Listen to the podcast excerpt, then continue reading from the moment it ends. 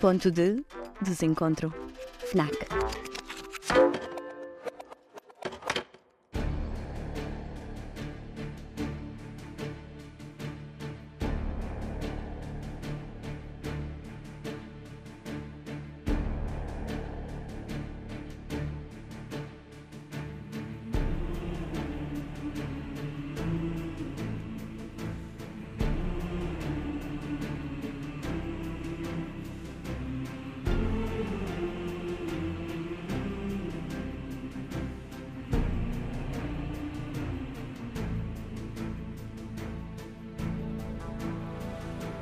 Vamos fazer uma viagem ou várias. Uh, o meu convidado hoje é o Gonçalo Cadilho, que nasceu em 1968 na Figueira da Foz e é onde ainda vive. Vive lá na Figueira da Foz. É uma pessoa que viaja muito pouco.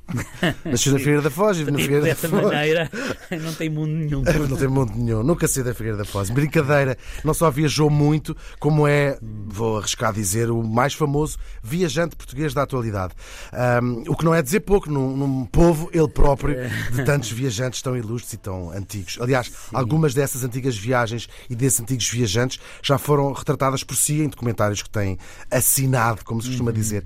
Para além de viajante, é também eh, escritor de viagens, ou seja, viaja e depois conta as suas, pois. as suas eh, viagens, já leva mais de uma dezena de livros. Uhum. Tudo começou ainda no início dos anos 90, 92, para quem está interessado em para bi- bi- biógrafos mais.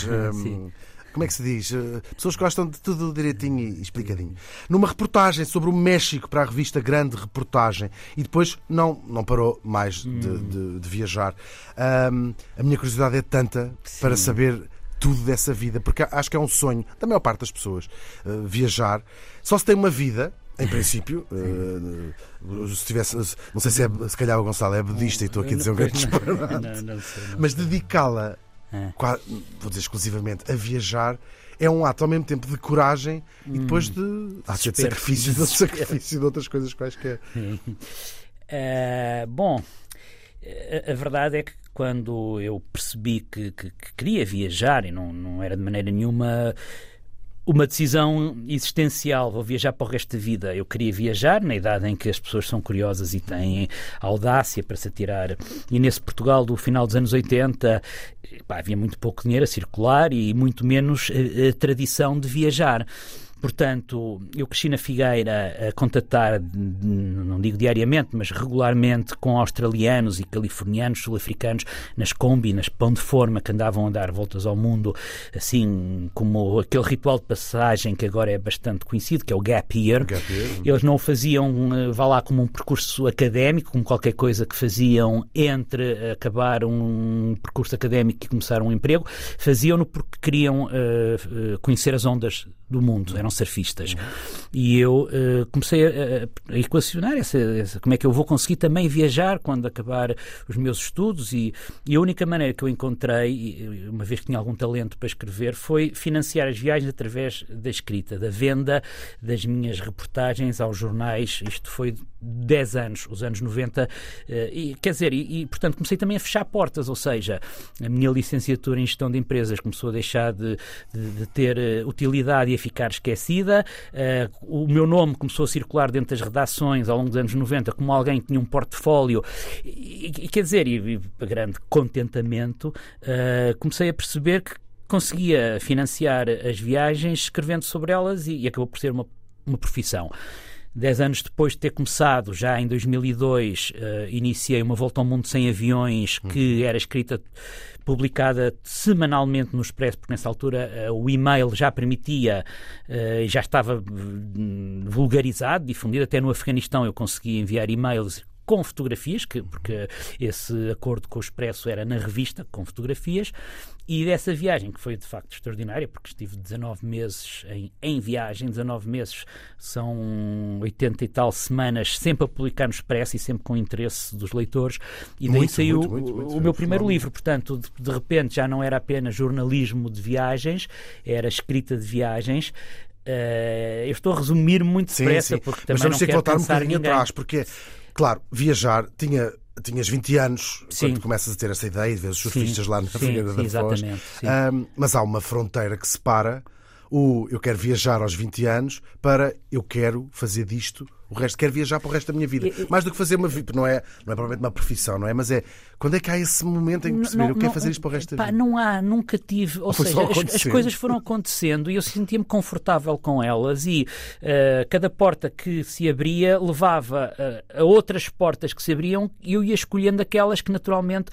Portanto, pá, eu não sabia quantos anos eu estaria a fazer isto, já estamos a falar 30 anos.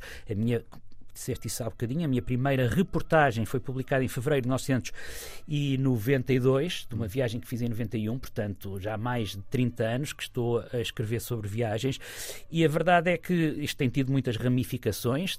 Hoje em dia, por exemplo, às vezes perguntam-me, Gonçalo, que conselhos é que me dá eh, para eu começar? E eu digo, epá, eu quando comecei, o mundo é, está tão diferente hoje que eu não tenho nenhum conselho para dar. É, é- é- seria obsoleto, não é? Portanto, também o meu percurso tem- tem-se ajustado, tem-se adaptado. Depois vieram os convites para fazer eh, documentários para, para a RTP. E, e depois eh, veio esta ideia de criar eh, viagens de grupo com autores.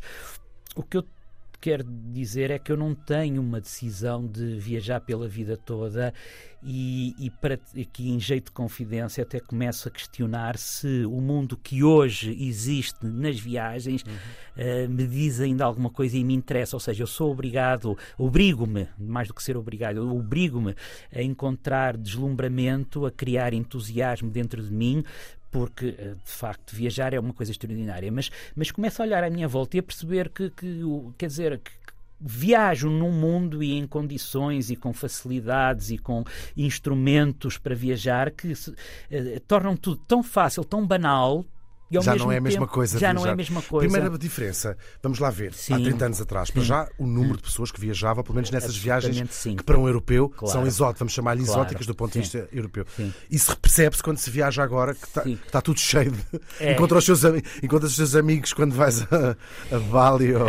Sim, digamos que na altura eh, Portugal, como sempre, estava aqueles 20 anos atrasado, 30 anos, e quando eu, no princípio dos anos 90, viajava com mochila às costas por conta própria, via bastante jovens de outros países europeus a fazer o mesmo, mas de Portugal era raríssimo existirem, então encontrá-los era mesmo quase impossível, não é? era mesmo uma agulha no palheiro. Mas, eh, e, e nesse aspecto, hoje não só se banalizou o acesso, e acho muito bem, é uma coisa democrática, mas também se banalizou a experiência. Ou seja, não tens apenas facilidade em viajar, tens facilidade em partilhar a tua experiência e nesse aspecto há tanta gente a partilhá-la, qualquer que ela seja, que tudo está banalizado, percebes? E, e- E depois há aquelas dificuldades, e eu penso que era isso que estavas a falar há pouco.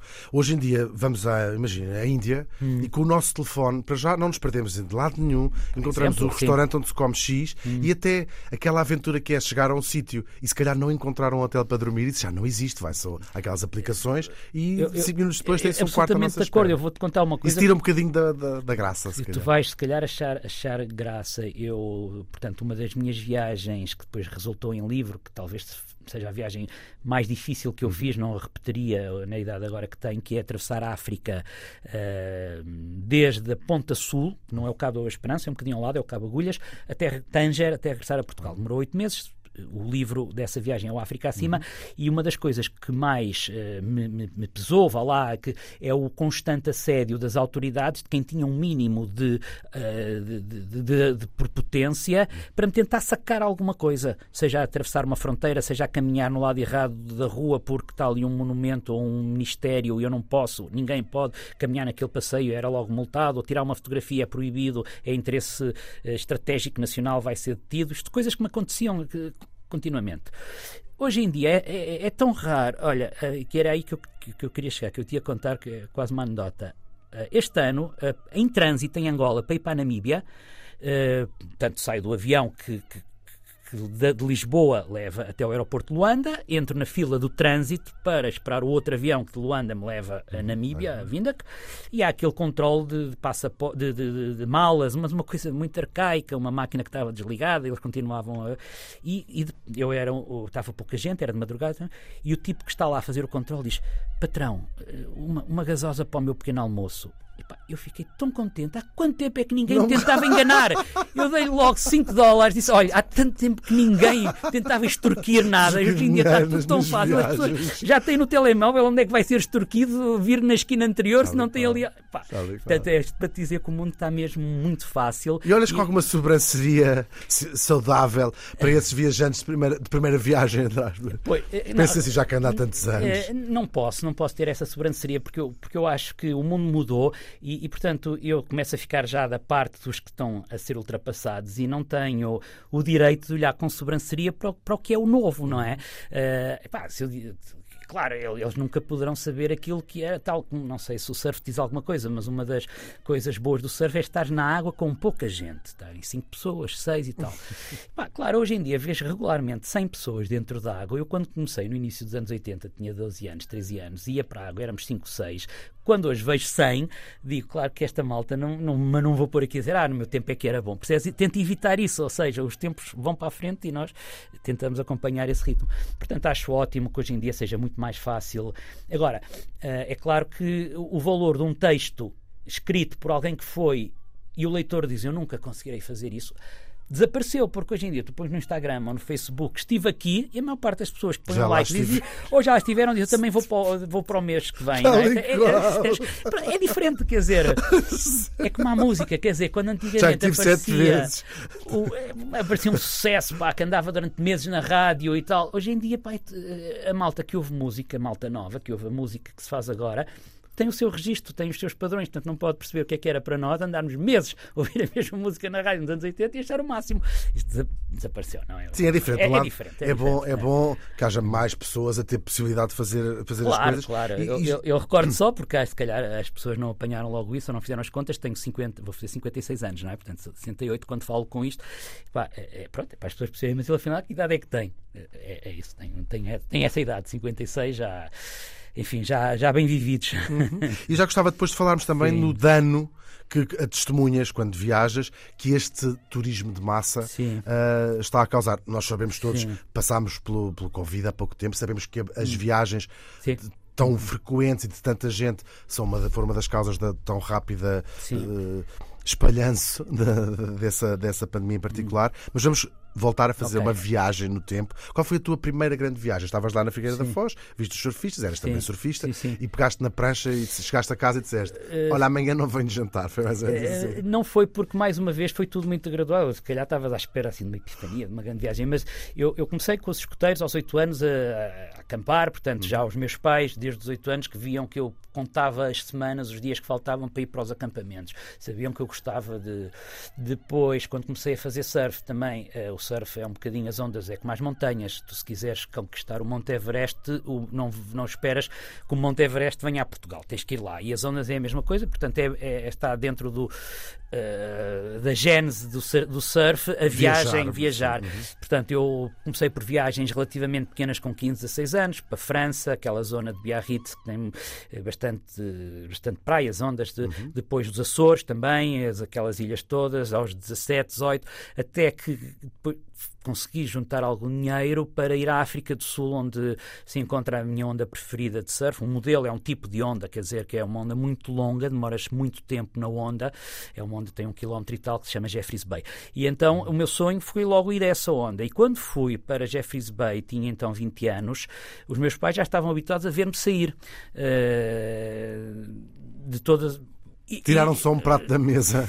Eu acho que o Gonçalo hoje não deve vir. eles foram enganados, eu também fui, porque quando eu, sei lá, em janeiro comecei pensar eh, em julho, nas férias do verão, ir, eh, havia três ou quatro amigos que também queriam ir. E, portanto, nós durante meses andámos a alimentar eh, em casa dos pais, e eu falava com os meus pais, vai este, meu amigo, e aquele que vocês conhecem e tal. Esse Gitex da preparação, não é? Que é uma, parte importante da viagem é a preparação, não é? Nunca foram. Portanto, eu cheguei ao aeroporto e fui, Ah, estava sozinho. Foram. foram.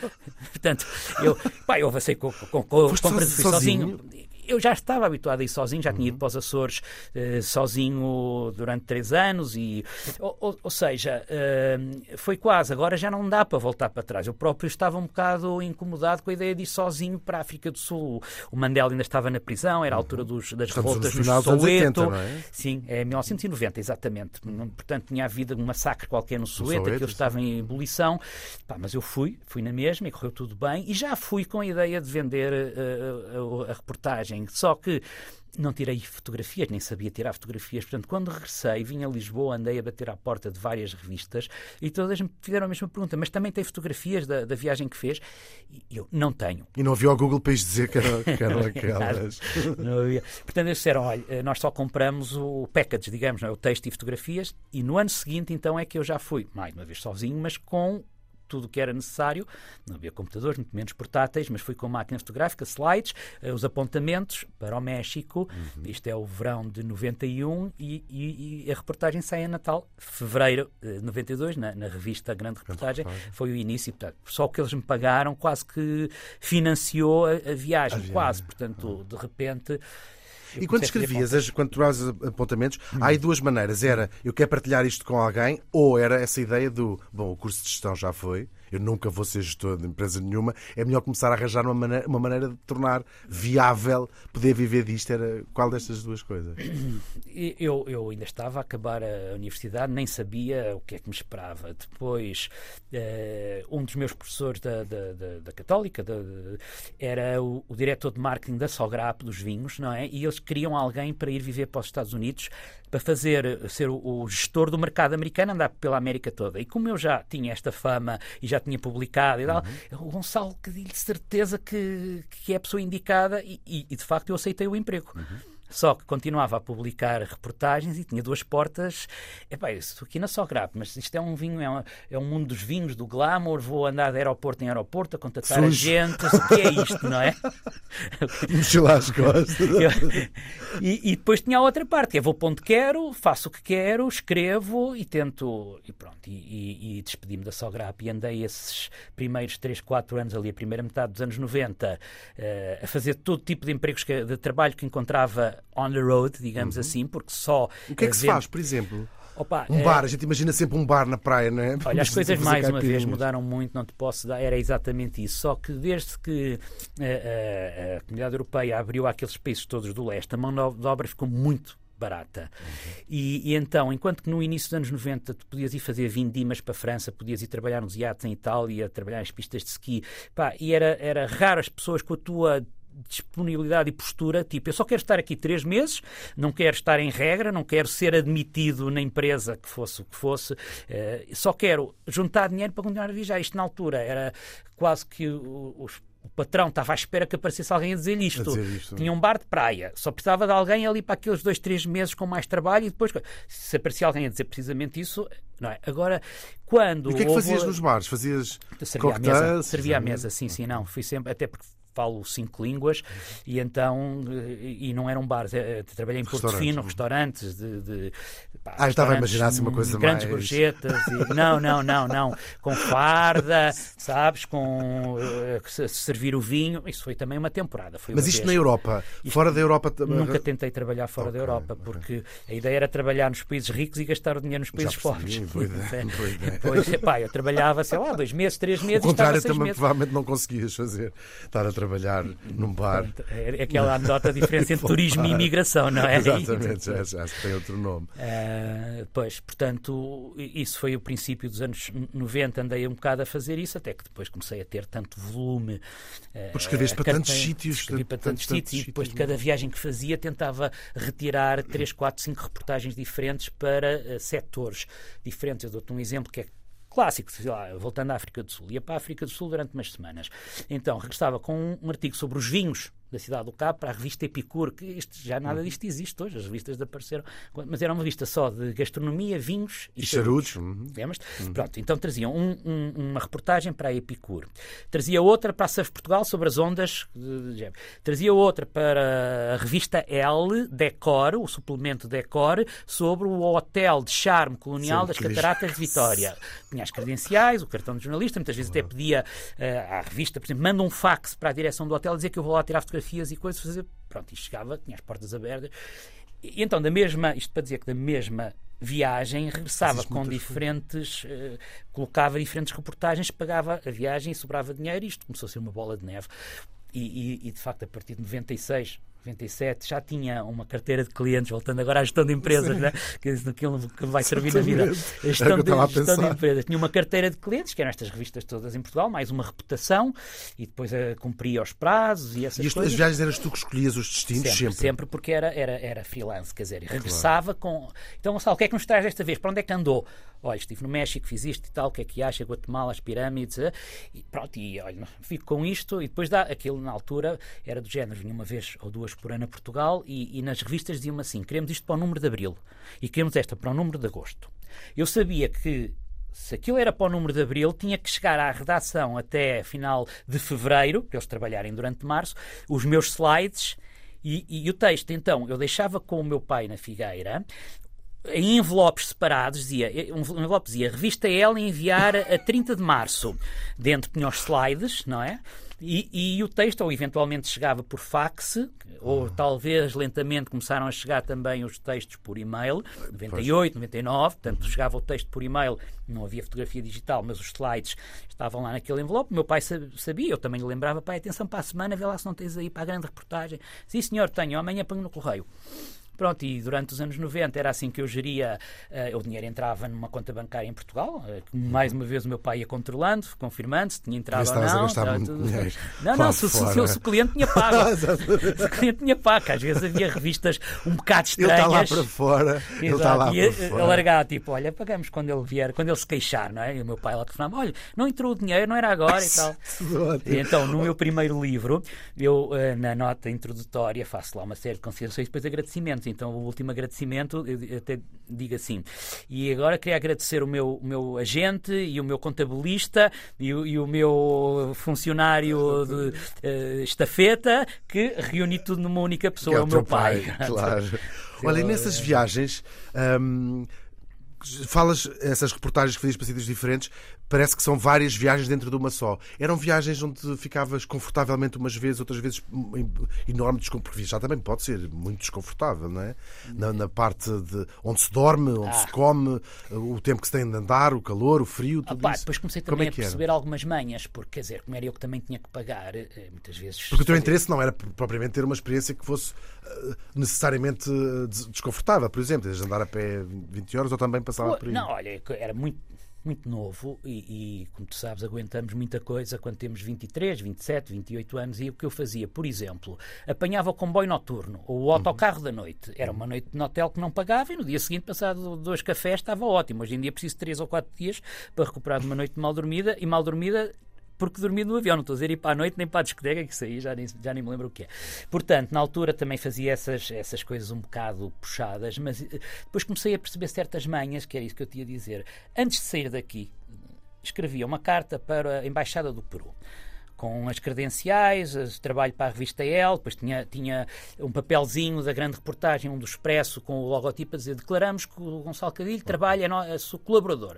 Bom, aqui, e, a Embaixada do Peru, ou da África do Sul, ou o que fosse, do México, dizia, uh, consegue-me arranjar uh, um roteiro, hotéis e tal. Portanto, também já ia, sabia que durante dois ou três dias tinha aquele hotel reservado pela Embaixada na Cidade do México. Portanto, com uma rede de uma suporte, rede, uma rede, contactos, uhum. uh, e portanto as coisas... Mas deves ter apanhado alguns sustos nestas viagens todas em 30 anos. É pá, apanhei, claro, apanhei sustos, mas eu sou muito medroso, eu tenho muito medo, não é? As pessoas, ah, Gonçalo, que aventureiro, que coragem. eu, oh, coragem. Eu tenho muito medo e então eu sempre. Não arriscas grande Não arrisco, isso? eu pergunto sempre às pessoas do lugar o que é que elas fazem. Por exemplo, se eu, eh, em El Salvador, eh, que é um país com uma criminalidade é brutal, gigante, brutal, uhum. até tem a ver com uma situação histórica que foi eh, a guerra civil entre milícias de extrema-direita e a guerrilha de extrema-esquerda, depois com os acordos de paz não se devolveram as armas. E continua até hoje, são gangues, basicamente. E, e, e depois entrou aquela questão da, da, da, droga e dos gangues. Há muitas armas espalhadas. Pelo, então é um país com uma criminalidade. E, e eu lembro, isto para dizer que quanto sou medroso, se eu queria ir da cidade A para a cidade B, perguntava sempre: olha, essa estrada, o autocarro, não, olha, andam a assaltar muitos autocarros quando passa na serra não sei o quê. É melhor da cidade A ir para a cidade C, que a estrada é, é tranquila, durma lá uma noite e depois da cidade C é que fica, finalmente chega à cidade B, mas não, não vá direto por causa do. Portanto, eu sempre andei a perguntar estas coisas, sempre eh, copiei, imitei o que os locais faziam por uma questão de segurança. Também passeando nas cidades, por exemplo, a cidade do Cabo é um centro histórico, como é óbvio, uma das cidades mais. Mas depois, a partir das 5 da noite, tu não podes tens que sair dali porque fica super perigoso. Pronto, e essas coisas eu, eu sempre tive muito medo, muito cuidado e sempre Claro que depois há, quando tem que acontecer, acontece, e nos livros várias vezes uhum. essas histórias, de estar no momento errado, no, no, no lugar errado. Qual foi assim o maior errado. susto que, que, Epá, o, o, pior susto, isto, se um americano tivesse a ouvir, ria-se, não é? Ria-se, achava graça, mas eh, foi a única vez que eu tive uma pistola, nem sequer esteve apontada a mim, esteve apenas no, na, na, cintura do tipo uhum. que estava a assaltar e eu estava Vi, lá mostraram uma pistola. Mostraram uma pistola, dizer, eu tenho uma pistola, que uhum. podia ser até de, sabão, como o Woody Allen, quando ele, lá naquele filme, que ele, para sair da prisão, pega num sabonete e, e Desculpe, mas é quando vai a fugir, começa a chover e a pistola começa a ficar cheia de bolha, bolhas de sabão, não é? Pronto. Até podia ser uma pistola de sabão, mas, mas a verdade é que eu nunca tinha visto uma arma, muito menos uma arma livre, não é? Num museu ou é numa loja que vende armas. Portanto, um americano, dizia eu, ri-se de uma história desta. Isto foi no Peru. Eu ia uh, comprar um bilhete de autocarro a uma, a uma, a uma companhia de autocarros privada e a companhia é assaltada no momento em que eu entro. Pá, são aquelas coincidências uh, nefastas, mas por, por sorte eles também estavam nervosos, queriam, sabiam, deviam ter um cúmplice lá dentro que sabiam que o salário do próximo mês já estava no cofre, portanto eles foram lá buscar isso.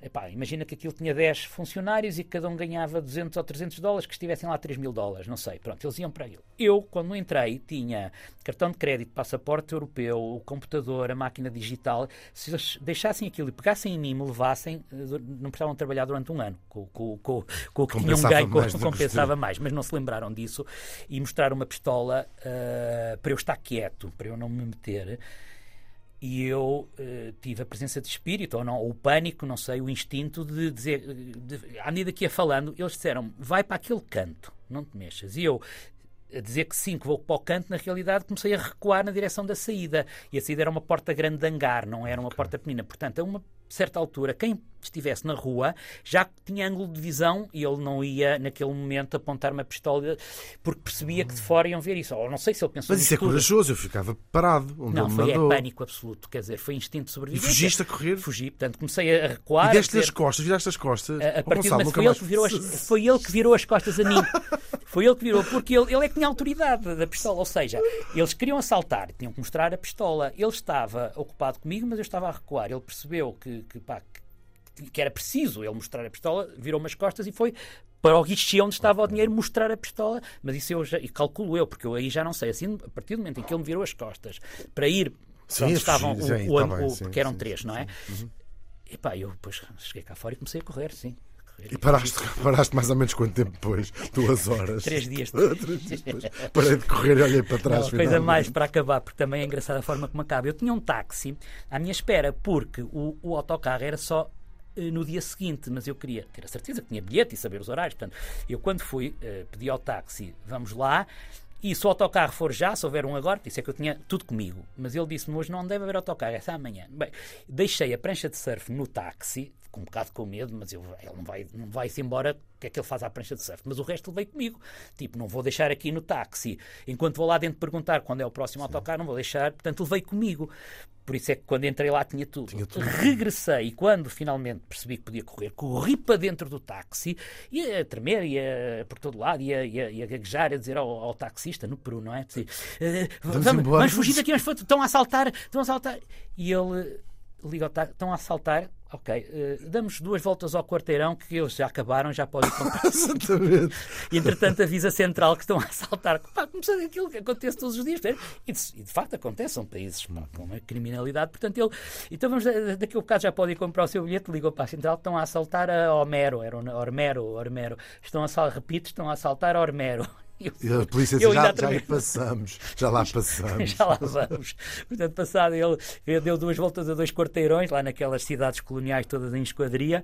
Passado 20 minutos já lá estava a polícia, de facto, quando nós chegámos, ele disse, ah, vai lá comprar o bilhete. E, era, e ninguém ficou ferido, ninguém se... Não, eu acho que aquilo é, as pessoas, pronto, é, é um facto da vida, fomos assaltados. Eu, é, é é, sei lá, é aquela fatalidade que é muito uh, sul-americana, não é latina, é latina sul-americana destas coisas que te acontecem e tu, pá, e se calhar, uh, se calhar não conseguiram abrir o cofre, não sei, não faço ideia, depois já não soube, já não uhum. quis saber, quer dizer, comprei o bilhete, o autocarro saía às 8 da noite, fui fazer horas, já não me lembro. Mas, como, como é que se gera essa, quando se viaja, quer dizer, Porto Fino é uma realidade, mas quando se viaja para sítios do mundo onde as pessoas têm vidas hum. bem mais difíceis do que uh, na parte das pessoas na Europa, como é que se gera essa, esse contacto que, que se é obrigado a ter com, com às vezes quase como uh, agora vou falar para mim, não estou a dizer Sim. que seja a tua opinião, quase nos envergonhamos de estar a fazer uma coisa por estar a passear por, uh, por, por prazer, por, por, uma coisa. É, Ou prazer, seja, tomamos não, um é. fazemos coisas que são para nós absolutamente absurdos em termos de valor, não é? este jantar não, custou, não nos custou nada, e eu acho num contexto onde aquilo poderia ser fazer mudar de facto a vida de outras Eu acho que a minha opinião, a minha opinião é muito uh, assente eh, na, na, na, minha geração e naquilo que eu vivi, porque eu vim de um país, enquanto que nós tínhamos aqui nos anos 70, 80, esses estrangeiros todos que vinham para Portugal e éramos nós, os pobres, que não podíamos ir para lá nenhum e ficávamos a olhar para eles, não é? Portanto, eu venho dessa situação.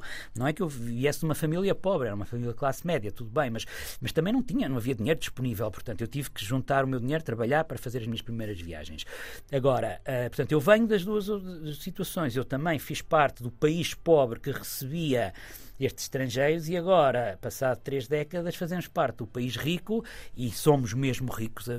Agora, quer dizer, nós temos que pôr de parte. Isso põe é em perspectiva o... também a vida das em pessoas aqui. Em perspectiva, é? pois claro, não, não, sei se Portugal está entre os 30 primeiros ou os 40 primeiros países mais, mais ricos, ricos, do mundo. Sim, mas é sempre é só viajando. Não parece um cá dentro, não parece de dentro. É, depende do que é que. Porquê? Claro. Porque nós depois começamos a ser a publicidade, começa-nos a dar a volta à cabeça uhum. e queremos um um, um, um, estilo de vida uh, que, que, que, é igual, a publicidade é igual em todo lado. Portanto, o mesmo carro que está à venda em França, que está à venda na Noruega, a, a, mesma publicidade passa aqui. E nós queremos aquele carro, tal como o norueguês também quer. O norueguês recebe três vezes mais do que nós, um italiano. Portanto, o nosso problema é um bocado ajustar a realidade em que nós vivemos, que, é, repito, é uma realidade. Só o facto, pá, olha, ainda há dias vi no, no Facebook uma piada dessas, e agora nem é país pobre, é uh, os lugares mais caros para dormir Noruega, e era uma cabana no meio da neve, com vidros, sauna tal. Itália era um antigo palácio eh, que, entretanto, foi recuperado como residência. Estados Unidos era a cama de um hospital. Porquê? Uau, Porque não tem Serviço Nacional da é Saúde, verdade, não é? Sim, não tem serviço. E então, pá, se te acontece alguma coisa nos Estados Unidos, não tens cartão de crédito, deixam-te ali, vão-se embora, a ambulância chega e, e vai embora, não é? Uhum. Portanto, isto para dizer o quê? Que Portugal, como país pobre ou rico ou que seja, tem, temos privilégios extraordinários, como este da educação, de, de, pá, dos, dos, carros pararem nos semáforos para os peões atravessarem, da, da serviço. É raro no mundo, isso não acontece em todas as partes é, do mundo. É raro no mundo, portanto, quer dizer, repara, de facto fazemos. Eh, pronto, e agora voltando à tua pergunta, como é que eu faço essa gestão? Epá, é, é... Porque é duro por vezes, suponho, não é? Eu, eu, eu, já tive ao longo da vida diferentes formas de fazer isso, mas uh, depois vou afinando. Por exemplo, uma das que eu dizia é que era um, sei lá, um professor uh, a fazer um trabalho sobre o país e então coisas assim. Quase com uma perspectiva, antro... não é antropológica nesse sentido, é, pá, mas também estou em trabalho, não é? É o meu uhum, trabalho. Uhum, também estou uhum. aqui em trabalho, não estou aqui um turista a desfrutar. Outra, outras vezes dizia, contava, mostrava, também fiz isso, mostrava fotografias do meu país e, e dizia, eu venho desta, ou seja, como, como não é desculpar, é partilhar. Eu posso visitar o teu país, tu não podes visitar o meu, mas está aqui a minha contribuição para a tua viagem. Eu mostro-te como é que eu vivo lá. Andava até na altura, pá, muito antes dos telemóveis, tinha, uh, não sei se te lembras, quando mandavas revelar fotografias nesses quiosques. Ah, vinham as provas? Vi, provas não, não, vinham, uh, uh, os, não é livrinhos, é uns caderninhos com, com folhas de plástico ah, sim, e as sim, fotografias sim, vinham dentro das folhas de plástico. Álbuns, não? Pequenos álbuns, não é? Portanto, eu tinha álbuns que mostrava as coisas de Portugal os monumentos, essas coisas. Uh, portanto, mas não há, é assim, uns nascem com sorte, outros nascem. Imagina eu ter nascido 70 anos antes, mesmo em Portugal. Ou imagina ter nascido no ano em que nasci, mas na Argélia ou na Albânia não estava a fazer a vida que faço. Portanto, nesse aspecto é, é, é, é, é pragmatismo, é não pensar. É assim, é o que me foi permitido no lugar onde nasci, na época em que nasci. Pá, quem sabe se daqui a 70 anos nós estamos miseráveis e os gajos do Congo vêm para aqui fazer férias e. E, e portanto, está, tudo, vai tanto, está tudo certo. Portanto, é, são, olha, é, é, os fluxos da. Olha, e são as pessoas uh, que vais conhecendo ao longo das tuas viagens, muitas delas as pessoas naturais dos países onde visitas, Sim. mas também há esta irmandade, provavelmente, Sim. de outros viajantes que já deve, hum, também Sim. te cruzas com milhares deles ao longo destes 30 anos. Sim. Que tipo de pessoas é que tu encontras mais frequentemente? De onde? Quem são elas? As motivações? Se, fala, se é com elas que tens interesse em, em conversar, em, em, estabelecer alguns laços? Pronto, não sei se já ouviste uma expressão que até acho que deu origem a um livro que é o Gringo Trail. Uhum. O Gringo Trail é uh, o, o itinerário que todos os gringos e nomeadamente os gringos que acabam os estudos e fazem o tal gap year, repetem pela América Latina, neste hum. caso, seguindo uh, as mesmas indicações da APPs e do, dos, dos, guias do, do, Lonely Planet e não sei o quê. E, portanto, o que tu depois descobres é que estes milhares de pessoas que aparentemente são como tu, estão todas a fazer o mesmo e são todas muito standardizadas, são todas muito Essas iguais. não te interessam particularmente? E essas não me interessam. Uh, onde eu tenho encontrado assim mais curiosidade, hum, conversas mais interessantes é com os viajantes reformados, que chegam aos 67, 65, 70, estão bem, têm a vida regularizada na Bélgica, na Itália, na França, nestes países geralmente europeus e põe-se a viajar durante meses e meses fazer. Eu dou-te um exemplo: conheci um tipo na Patagónia, um professor reformado da Bélgica, que tinha a filha a viver em Washington, tinha um neto, um neto que ainda não conhecia, e então voou para a Patagónia e durante. Isto era para aí em abril, ele queria passar o Natal com a filha em Washington, portanto estava no sul, e o plano dele era só esse: é subir à América Latina lentamente até estar no Natal com a minha filha, um neto que não conheço. Portanto, eh, são histórias muito mais interessantes e fora da caixa, uhum. uh, na sua simplicidade, do que esta coisa do gap year que se põem todos a fazer a mesma coisa e para as mesmas full moon parties e depois a fazer o mesmo trekking para ver o nascer do sol aqui e tal. É, percebes? E, e, nós não temos a noção, e tu, a, voltando àquela questão da coragem e da aventura e tal, uh, de facto, o, o mundo desta viagem do mochileiro é muito, muito standardizado. A não ser que seja um maluco que quer ir para a Amazónia ou, ou Encontra histórias dessas de malucos, entre aspas, que estão a fazer essas coisas? Eh, encontro e ouço falar, mas acabo por perceber que é quase uma forma desesperada, uma atitude desesperada de conseguir ser diferente, percebes? E que, uh, e que não tem uma pureza genuína. É, é, é ok, é, percebi que andam todos a fazer isto e eu agora então quero fazer aquilo para ser diferente. Uhum. Essas Agora, pessoas às vezes trazes para a tua vida, nem que seja, hoje quer dizer, com as, os e-mails facilitou um bocadinho essa história, mas são pessoas hum. que tens Opa, muitos amigos que fizeste em viagem. Eh, eh, sim, mas não mantenho o contacto, senão não fazia mais nada, são centenas de pessoas. Depois é tão fácil trocar um e-mail, escrever num papel ou, ou tirar uma fotografia. E já te encontraste com pessoas do outro lado do mundo, pessoas que tinhas conhecido há uns anos, que voltam sem já, encontrar? Já, aconteceu assim agora, assim de repente, deixa ver se me lembro, mas houve histórias engraçadas. Um, Estou-me a lembrar de um basco, conheci no Panamá e depois fui passar um inverno na Madeira por causa das ondas, ele também estava lá. E foi uma coisa mas estava diferente, tinha emagrecido porque tinha estado na Índia a fazer yoga durante uns meses e então estava mesmo diferente, sabes, muito mais descarnado e com barba grande. Eu não o conheci imediatamente, ele conheceu-me logo e pronto, é um exemplo. Isso é como encontrar um antigo amigo da, da escola. É essa, é essa a sensação. Porque há uma, há uma dúvida que eu tenho, Sim. que é viajar, uhum. mas tu via... é a tua vida. Viajar é a tua vida. Uhum. Isso deve ter um, um, custo, entre aspas, na vida que se uhum. consegue construir se, se estiver sempre no mesmo sítio. Sei que tens família, Sim. obviamente, e que tens contato com a tua família, uhum. mas há um preço do nomadismo, não é? Que é Sim. não teres os mesmos amigos todos os dias, não tens a, a Dona Aurora que sabe o que diz, é uma torrada e um café. O é Doutor Guilherme é um é, é, é, Não tens isto. Não tenho, é, é verdade. Tempo, e, é? E, é, e, é, um conforto, é um conforto ter, ter esses pequenos rituais. O que é que substitui isto? Onde é que se encontra esta. Essa... Olha, uma coisa que substitui é cortar definitivamente uma palavra que tu usaste, que é o nomadismo, que eu uhum. recuso, porque o nómada não tem um ponto onde regressar, uhum. e eu sou muito. Ninguém é nómada. Ou seja, as pessoas gostam de usar essa palavra como gostam de usar a palavra viajante em, em detrimento de turista, quando na realidade é tudo turismo, não é? Uh, mas isso era uma longa questão. Agora, o, o, o que eu, uh, o conforto para mim é, é, terminar a viagem, é pensar a viagem como um ciclo que depois tem que se fechar. E, e não é por acaso que as minhas viagens e os meus livros uh, confundem-se. Ou seja, o, o, tu fechas as viagens livro, grandes com a viagem livro, com é o final do livro, não é? Um, um exemplo muito óbvio porque é, é circular, é, é, o livro nos Passos de Magalhães. O Magalhães, para além da volta ao mundo que ele fez, que não completou, fez outra, fez meia volta ao mundo, fez outra meia volta ao mundo é quando era jovem. Há quem considere que deu uma volta ao mundo porque fez de para um lado duas e para, meias. Para Pronto. Eu, no fundo, para escrever o livro da biografia de Magalhães uhum. em todos os sítios onde ele foi, ou aqueles que sabemos, eu dei uma volta ao mundo e, eh, e lá está, o percurso circular. Essa viagem terminou quando eu regressei a Portugal e quando terminei o livro e entreguei na editora, ele foi posto à venda. Portanto, eu gosto muito desta ideia de fechar o ciclo, fechar a viagem, estar uns meses de novo em casa, que sempre foi a Figueira da Foz, portanto também tem essa, essa qualidade e essa facilidade em regressar a um ponto que tu consideras o teu.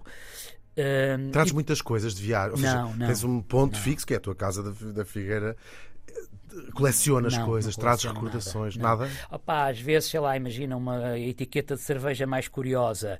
Imagina, no, no, no Peru vendem uma coisa que se chama Inca Cola. E houve uma altura em que aquilo tinha um governo nacionalista e então anti-americano, então proibiram a Coca-Cola, era a Inca Cola. É. Pronto, agora, essa, essa gente de coisa é mais uma curiosidade, depois meto numa gaveta, não é? Pronto, não, mas não tens não, a casa cheia nada, de. Não, como a gente imagina aqueles viajantes do século XIX. Não, não, não, nada, nada, nada. Uh, Com deixa... múmias na sala. em breve serei eu a múmia na sala. e o que é que sentes mais falta quando estás a viajar? Bom, epá, claro que falaste na questão familiar, mas nem vou por aí porque isso é muito óbvio, mas eu sinto falta daquilo que. Hum, desejaria que se mantivesse em, em, Portugal. Portugal também está a mudar muito rapidamente, está-se a tornar um país, e sobretudo aqui Lisboa, tu, eu às vezes, venho cá poucas vezes a Lisboa, uh, fiquei chocada há tempos de ter entrado num café onde ninguém falava português. Falaram, dirigiram-se para mim em inglês e o menu é em inglês. Portanto, há, uh, há uma série de coisas na alma portuguesa que estão a desaparecer e que os portugueses reconhecem-nas, sabem que elas existem e que merecem ser conservadas, mas ou por falta de, de, energia, ou por indiferença, ou porque estão demasiado atarefados na, na vida e na, trazer o salário para casa, não conseguem combater. E é uma coisa que eu noto que nos países europeus onde a identidade nacional é mais forte, há também dinheiro que permite, uhum. e dinheiro e qualidade de vida, e as pessoas têm tempo a pensar nisso. Estou a pensar em Itália, Espanha, França, os assim, exemplos mais parecidos com os nossos. E nós aqui parece que a vida é tão mais difícil em relação a esses países que nos deixamos deixamos atropelar por estas uh, alterações. Eu, eu vou-te dar um exemplo que é um bocado estúpido. Odeio que, quando peço um café num bar, me deem a, a colher que seja uma coisinha de plástico ou de papel, como é no Starbucks. O gajo do Starbucks foi fazer umas férias em Itália em mochileiro, descobriu que existia o café expresso, voltou para os Estados Unidos e é, um dos, é milionário, um dos gajos mais ricos do mundo. Portanto, funciona a história dele é essa, eu não sabia. É, é basicamente é. Enquanto que os italianos continuam a beber a sua, o seu café expresso, que foram eles que o inventaram, uhum. como deve ser ao balcão de pequenas coisas de esquina e tal. Nos Estados Unidos tens que ir pedir a senha, esperar que chamem o teu nome, depois trazem-te um, um, um meia, uh, meio depois galão. o nome sempre mal. e depois trazem-te a, a, a a, a, colherzinha de pau que se deita fora, como também se deita fora. E em Portugal, que é uma coisa que eu acho que é deliciosa, é esta, esta hum, vida de bar, não é? De, de pôr a, agora pôr a conversa em dia, como diz o Café Nicola. Andamos há, desde 1700 e não sei o quê a pôr a conversa em dia. Não tens ido ao Café Nicola, seguramente. Não, não tenho, imagino pois. que. Não, mas lá. Nota já, já, não, pois, já nem foi. tenho, já não pois. Já acabou. Agora, vês, estas pequenas coisas é um exemplo. Mas de facto é muito triste. Nós tivemos as baixa, a baixa de, de, não é só de Lisboa, Lisboa, do Porto, da maior parte das, das cidades em Portugal perdeu essa, essa característica, não é? Ah, mas não há razão para isso, quer dizer, há razão, que é falta de dinheiro. Há uma cadeia de hambúrgueres, por exemplo, que famosamente comprou os, os cafés históricos de uma data de, de, de, cidades. É um bocadinho triste isso. O que é que achas que isto acaba? Um dia o, o, os turistas cansam-se? Existe isso? Ah, Porque... existe. Sim, por, por, exemplo, a Baixa de Lisboa e o Porto, talvez o Porto esteja, está em, em, vias de acontecer o mesmo já não há lojas não tradicionais. Aí, já porque é uma conversa também, mas por exemplo, uh, o, que tu, o que tu tens é. é e pergunto isto da perspectiva de alguém que viaja bastante e que vê o que é, que é feito é isso nos que outros eu sítios. Dizer, é, eu, desde os anos 90 que noto que isto, há, há, cidades que ficam na moda. Durante hum. uns anos toda a gente tem que ir lá e depois passam de moda e o turismo abandona-as. Ou pelo menos passa para um terço dos valores, eh, que é o caso, por exemplo, de Praga, é o caso de San Sebastián, é o caso de Dublin, eh, é o caso. Há vários, portanto, que de, de cidades que durante uns tempos Foram toda a gente tinha que ir lá e agora já ninguém fala delas, continua a ter turismo. Portanto, eu não tenho dúvida que o caso de Lisboa e de Porto é exatamente isso aqui. E o que é que se vê lá? Vês muitas lojas fechadas, restaurantes fechados, hotéis transformados em, em apartamentos, fica ao contrário, ficam ou, hotéis ou, transformados ou, em apartamentos. Ou, então as coisas normalizam outra vez e os locais, os, os, habitantes do país podem começar a voltar a fazer turismo na sua capital durante uhum. um fim de semana, que é uma coisa importante. E eu acho que basta uma Ryanair ou uma EasyJet decidir que não está a ganhar suficientemente dinheiro com a, e deixa de vir para Lisboa Epá, e o turismo, as pessoas vão logo eh, atrás do preço, não é? Uhum. Porque Lisboa não pode morrer sem ter ido a Lisboa. Não é nada disto. É, é onde está barato, onde está a moda, e quando isto passa, eh, veremos o que é que acontece no centro histórico de Lisboa, mas pode ser que se recupere um bocadinho dos nossos, dos nossos hábitos, aquilo que era nosso. Esperemos que sim. Agora estamos, eh, voltamos a Portugal. Uh, Perguntei-te há pouco o que é que tu sentes falta quando estás em viagem e o vice-versa. O que é que sentes falta quando estás em Portugal das tuas viagens? Bom, uh, poder dizer... andar sem, sem conhecer as sem ter. Porque às vezes também deve ser incrível essa ideia de solidão nesse sentido. Não Sim, te chatearem. É, é, pois, eu ia-te falar precisamente de ter certo tipo de paisagens e de, de, de lugares que, que mexem com certas partes de mim que em Portugal ficam desativas, não, uhum. são, não são convocadas. Uh, voltando à Namíbia, uh, que é um, uma sucessão de desertos brutais com cores extraordinárias, com uma, um ar rarefeito, e tu, quando estás na Namíbia, sentes emoções que Portugal nunca te poderá dar, porque não tens nada parecido. Portanto, isto é um exemplo, não é? Uh, ou, ou, ou se queres. E notas às vezes que tens alguma coisa em ti que te faz sentir talvez um bocadinho, não vou dizer desajustado, mas há qualquer coisa que o facto de teres viajado tanto e durante tanta parte da tua vida que penses assim, já, isto já não, já não sou pessoa para isto. É, sim, Acontece-te isso às vezes? Sim, é, o, o, o, que passei a ser, por causa de tanto viajar, é, passei a ser uma pessoa que relativiza muito. Uhum. Relativiza os problemas, relativiza as, as situações, as reações de outras pessoas, como que se estivesse sempre distanciado, percebes? Às vezes pode. Uh, e, e, é uma coisa que eu também noto no, no, no dia a dia e na vida familiar, mas eh, de facto acho que vivi muito em pouco tempo e através de experiências culturais e, e então, quer dizer, uh, parece que nada do que às outras pessoas diz muito, a mim uh, me diz o mesmo, diz menos. Uh, não é bom nem é mau, é assim, é fruto Já viste tanta coisa, não? É, Já da, viste da tanta coisa. Levado, é. Qual foi o país mais incrível que não, viste? É difícil não, é dizer. É difícil Vou reformular, foi uma péssima pergunta. Hum. Onde é que eras capaz de viver também, sem ser em Portugal? Também não era capaz de viver mais lado nenhum, de uma forma muito pragmática. Não porque eu acho que há lugares melhores, mas porque este lugar é o meu e eu cada vez percebo mais que estou dependente, estou acorrentado às raízes. É um tema que, que me é caro e desenvolvi-o em algumas vezes em alguns livros. Uh, eu acredito pá, que há uma genética, uma genética que tem a ver com a latitude uh, de Portugal. O sol inclina de uma certa forma, as quatro estações e o sentido de humor e os ingredientes da cozinha. Uh, é uma quantidade de coisas que faz com que tu, sem te aperceber, só quando te falta é que tu te apercebes o quanto este lugar é, é, o teu e és obrigado a ser feliz aqui. E então já estive em lugares maravilhosos no mundo, na Nova Zelândia, no Chile, lugares onde é tão fácil dizer, ok, eu ficaria aqui a viver para sempre. E, e dizia isso com alguma leviandade quando era mais novo. Hoje percebo que, que, que não faz sentido isso. isso são, nós, nós, nós uh, temos uma, uma, uma noção de casa, se calhar, não é? Sim, que é mesmo muito mais epidérmica, subcutânea do que, do que intelectual. Não é uma lista que eu faço, é, são é, sensações que vêm ao de cima quando as coisas me faltam.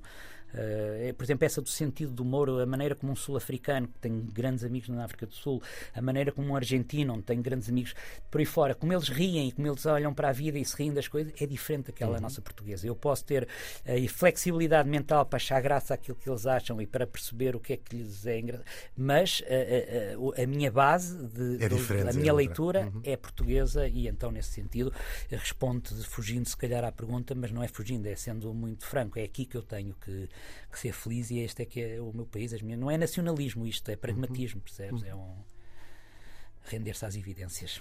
Acho ótima resposta. Olha, vamos falar agora dos livros. Tu uh, escolheste um. É o teu último. O teu, não é o teu último, Sim. é o teu mais recente. Sim. Que é o teu último, é péssimo dizer, não é? A Lua pode esperar.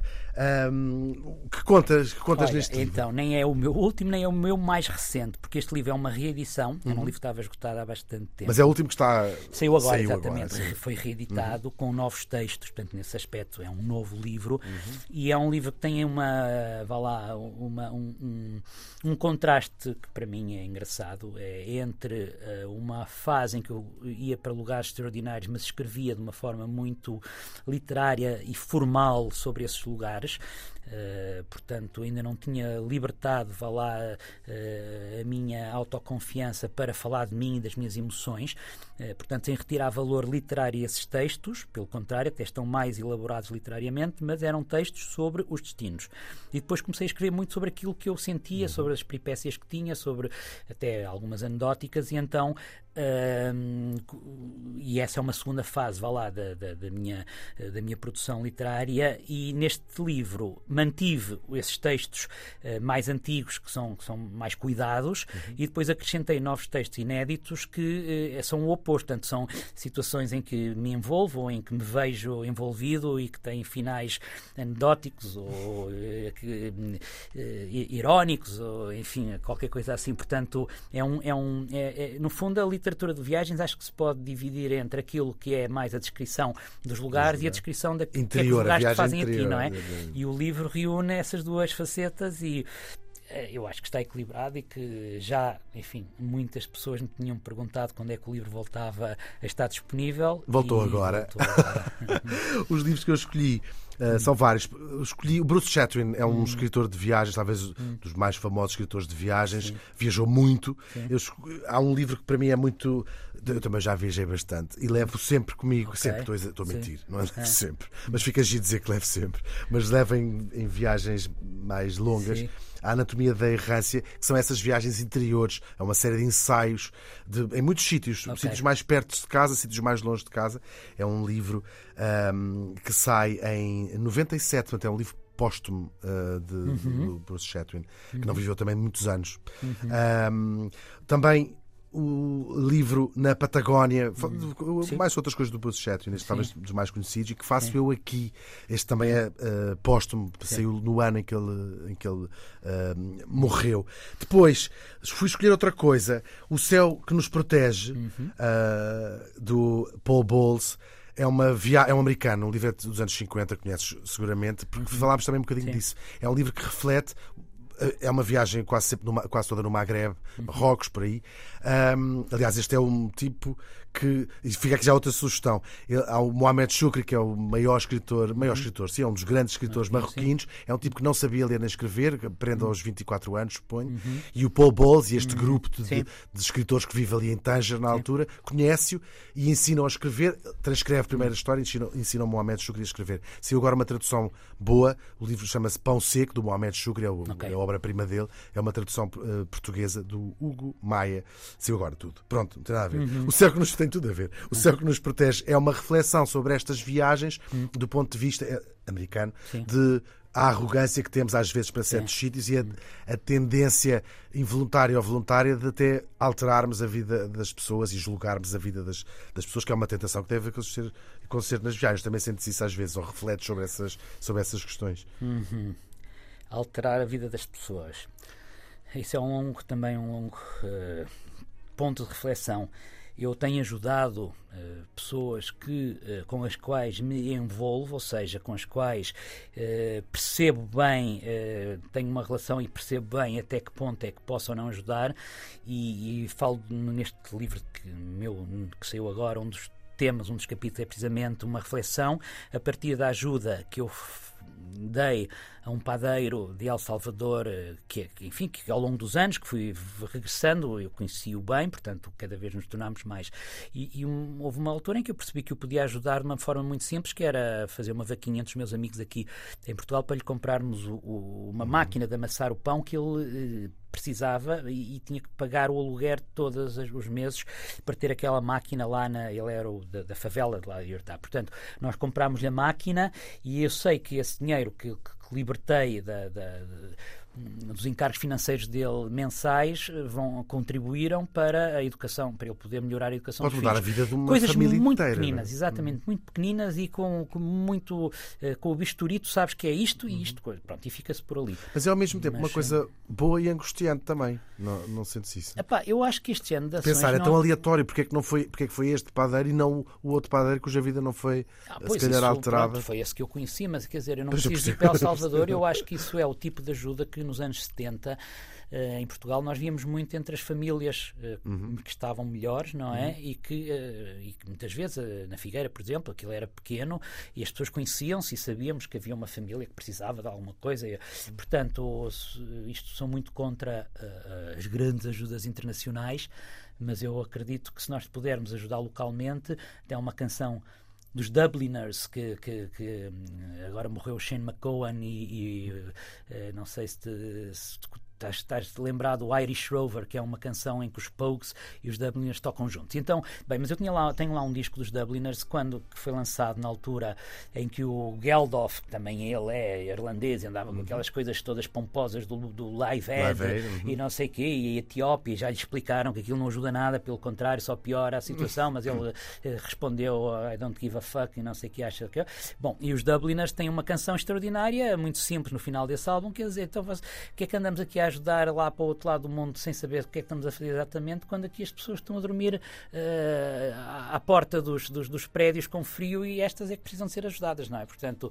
eh, isto para dizer que eu acho que a ajuda funciona quando é localizada, focada em pequenina e, e- e era o que se verificava em Portugal nos anos 70 e foi o que eu fiz lá com esse meu amigo de- da favela de La Libertada em El Salvador, com esse padeiro. Pronto, portanto, nem sei porque é que começamos a falar disto, da, da ajuda. A propósito do livro do, do Paul Bowles do- e sobre Paul essa Bowles, ideia de exatamente. como às vezes as nossas uma viagens. coisa enquanto estás a falar do Paul Bowles e de Tanger, um dos capítulos deste meu livro, A Lua Pode Esperar, é precisamente uma minha ida a Tanger, onde sou confrontado com esses fantasmas todos e com essa com a existência desse ambiente, e quer dizer, os de Tanger também eh, cultivam isso, têm orgulho que Imenso. tenha acontecido lá, não é? Mas eu fui a Tanger à procura da Tem uma porta. cinemateca bem, bem incrível.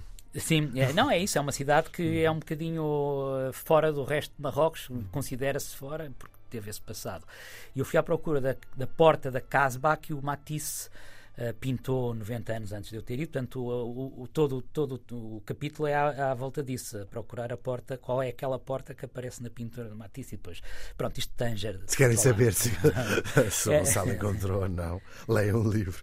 Ahm, escolhi depois um clássico da literatura de viagens em Portugal, Peregrinação, do Fernão Mendes Pinto, o, Hum. Sim. o pai disso, o pai da, da literatura de viagens em Portugal. Sim, e quando, quando se Para quem não só contextualizar um bocadinho, é um livro que foi publicado em 1614, já ele tinha quinado há cerca de 30 anos, ah, e conta as viagens, eu acho que a maior parte das pessoas leu isto no liceu, não é? De- pelo Oriente, Índia, Sim, China, sim, sim, Japão. Sim. Sempre com aquela dúvida. Se foi Fernão Mendes Minto, não é? Como... Eu, eu quando, portanto, a Fundação Oriente, quando se celebraram os 500 anos do nascimento do Fernão Mendes Pinto, fez um trabalho extraordinário que foi o de pagar académicos desses países para Provar que era tudo provar. verdade. provar é pa- pa- para- e de facto, eles já andaram anos a estudar a peregrinação para concluir que a maior parte dos eventos históricos História- que eu, e geográficos que eu- e as referências são verdades, De facto, sim. estão lá. E, e não sei se isso está disponível na RTP Play, mas eu, eh, portanto, nesse mil, eh, 1510, quando Uhum. se supõe que ele nasceu, em 2010 eu fiz quatro documentários para a RTP eh, sobre o Fenómeno de Pinto, viajando nesses, nesses lugares. Portanto, se estiver disponível RTP no. RTP tá? Play, seguramente, Pronto, é, sim. Deve ser. Ah, e depois escolho outro, teu, para acabar, que é o planisfério pessoal, que já falaste sim. disso, que tem a ver com essa viagem. Portanto, não dá para perguntar qual foi a tua viagem preferida, porque já viajaste à volta do mundo, tem que ser, tem que ser a, é essa. Resumo todas as outras. Epá, eu, eu viagem tenho sempre, foi essa que é, sem- ah, pronto, essa viagem mudou a minha vida, até porque foi, foi, foi uma viagem que me deu muita notoriedade em Portugal por ter sido publicada semanalmente no No Expresso, Expresso, uhum. durante esses 19 meses. Eh, se- eu, eu não consigo dissociar a viagem do livro a que dá origem. Esse livro, apesar de ser um livro cheio de trepidação e com muito entusiasmo e tal, em, em termos literários, olho para ele e. e Cheio de trepidação, apesar de não ter sido de avião.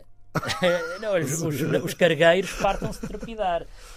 Os cargueiros, quando, quando pá, têm motores do tamanho de catedral, e quando tu viajas 15 dias, 5 semanas, como chegou a acontecer numa das minhas viagens de cargueiro, em que está todo o dia aquilo a vibrar, vibra de uma tal maneira que tu andas sempre cheio de sono, porque é quase uma massagem, percebes? Tudo dentro de ti está também a, a- a vibrar, mas é uma trepidação tão suave que, que- quer dizer, não andas a bater com os dentes, mas de repente andas sempre cheio de sono. E tem a ver com essa trepidação de todo o cargueiro. Então, O cargueiro é uma coisa enorme, a pessoa não tem ideia. Mas isto estava-te a dizer, ah, ah, se, eu, se eu hoje tivesse que escrever o livro, tinha escrito de outra maneira porque eh, sou mais ponderado, se calhar desenvolvia melhor certas ideias. Ou seja, não te digo que seja a minha viagem preferida porque o resultado, apesar de ser um dos meus livros mais vendidos e preferidos, para mim é um livro que está muito datado em termos de evolução eh, intelectual e literária. Eh, portanto, provavelmente, ainda a minha viagem preferida ainda está por acontecer. Maravilha. Obrigado, Gonçalo. Ah, e até. Olha, boa, vi... olha, boa viagem. Até breve pelas estradas do mundo, não é? Que é, é a coisa mais. e nós voltamos daqui a 15 dias. Estivemos a ouvir Ponto de Desencontro, FNAC.